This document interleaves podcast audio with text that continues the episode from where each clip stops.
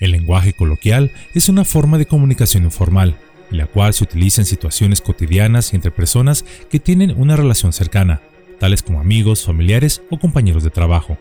Este lenguaje se caracteriza por el uso de palabras y expresiones informales, modismos y jerga, y a menudo se aparta de las normas gramaticales y ortográficas establecidas. El lenguaje coloquial es una parte importante de la cultura de cualquier país, y México, por supuesto, no es la excepción. Con su propia jerga y modismos, el español mexicano es rico y variado, pero para quienes visitan nuestro país o quienes visitan al extranjero, en ocasiones suele ser difícil encontrar las palabras adecuadas para expresarnos, en especial las coloquiales. Podéis hablarles de algunas cuantas. Es por eso que Yolocamotes tiene el placer de traerles el día de hoy 27 expresiones coloquiales para comunicarte como un nativo en México. A continuación les presento 27 expresiones comunes en México y su equivalente en inglés. Estas pueden ser de utilidad tanto a los visitantes extranjeros en México como a los de países de habla hispana que visiten algún país anglosajón. Les ruego me tengan paciencia con la pronunciación. Número 1. No manches. No way. O You're kidding. Número 2. ¡Qué chido! O chida. Cool. Awesome. Número 3. Está chido. It's neat. O It's cool. Número 4. ¡Qué padre! How cool. How awesome. Número 5. Agarrar la onda. To get the hang of it. O to catch on. Número 6. La chamba. Job. Work. Número 7. Estar en la luna. To be daydreaming. O to be lost in thought. Número 8. Está choteado o está choteada. To be jealous o to be envious. Número 9. Echar un ojo. To take a look o to glance at. Número 10. Dar lata. To be a bother o to be a nuisance. Número 11. Con dinero, baila el perro. Money makes the world go round. Número 12. El dinero habla. Money talks. Número 13.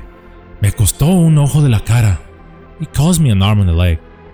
Número 14. Sepa la bola. Beats me. Número 15. Soltar la sopa o confesar algo. Spill the beans. Número 16. Ya nos cargó el payaso. We're screwed. O we're toast. Número 17. A donde fueres, haz lo que vieres. When in Rome, do as the Romans. Número 18. Mi amigo, mi camarada. My dog. Número 19. Hablando del rey de Roma. Speak of the devil. Número 20. Aguas. Watch out. O be careful. Número 21. Órale. Alright. O ok. Número 22. ¿Qué onda? What's up? O how's it going? Número 23. Ni modo. Oh well. O never mind. Número 24. Hacerse pato. To play dumb. O to pretend not to understand. Número 25. Fregar. To bother. O to annoy. Número 26. Tener chispa. To have charisma o to be charming. Número 27. A huevo. Absolutely. O definitely. Estas expresiones mexicanas son solo una pequeña muestra del lenguaje coloquial que se utiliza tanto en México como su equivalente en algún país de habla inglesa, como lo es el caso de los Estados Unidos.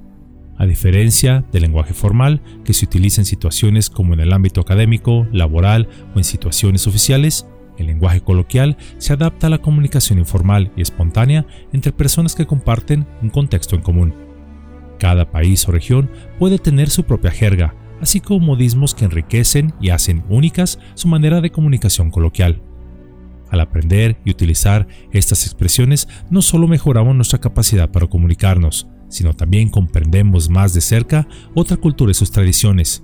Para ello también es necesaria una mente abierta y curiosa, pues éstas permiten a una persona adentrarse en la mente y alma de otros pueblos, y con ello poder disfrutar de cerca la diversidad y la riqueza que éstas puedan ofrecer. Ciertamente el lenguaje es un vínculo que une a la humanidad, pero la comunicación va más allá de solo palabras, son las emociones lo que nos unen a todos nosotros por igual, pues independientemente de las costumbres y tradiciones, todos tenemos los mismos sentimientos, de paz, alegría, de envidia o de gozo, y éstas tienen una conexión más profunda en el alma de cada ser humano. El lenguaje común es el puente que une a todos los pueblos y que los hace comprenderse unos a otros, alcanzando la paz, así como su destino. Puedo afirmarles que aún nos queda mucho camino para alcanzar ese destino.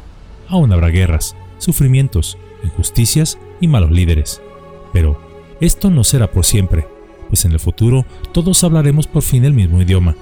Y no hablo de un inglés, chino, ruso, español, etc., sino el de la misericordia, la gratitud y la empatía para comprender el dolor de los demás y no solo quedarnos de brazos cruzados, sino levantarnos y hacer algo al respecto, en donde el mayor crimen de la humanidad será ver la lágrima de una persona inocente.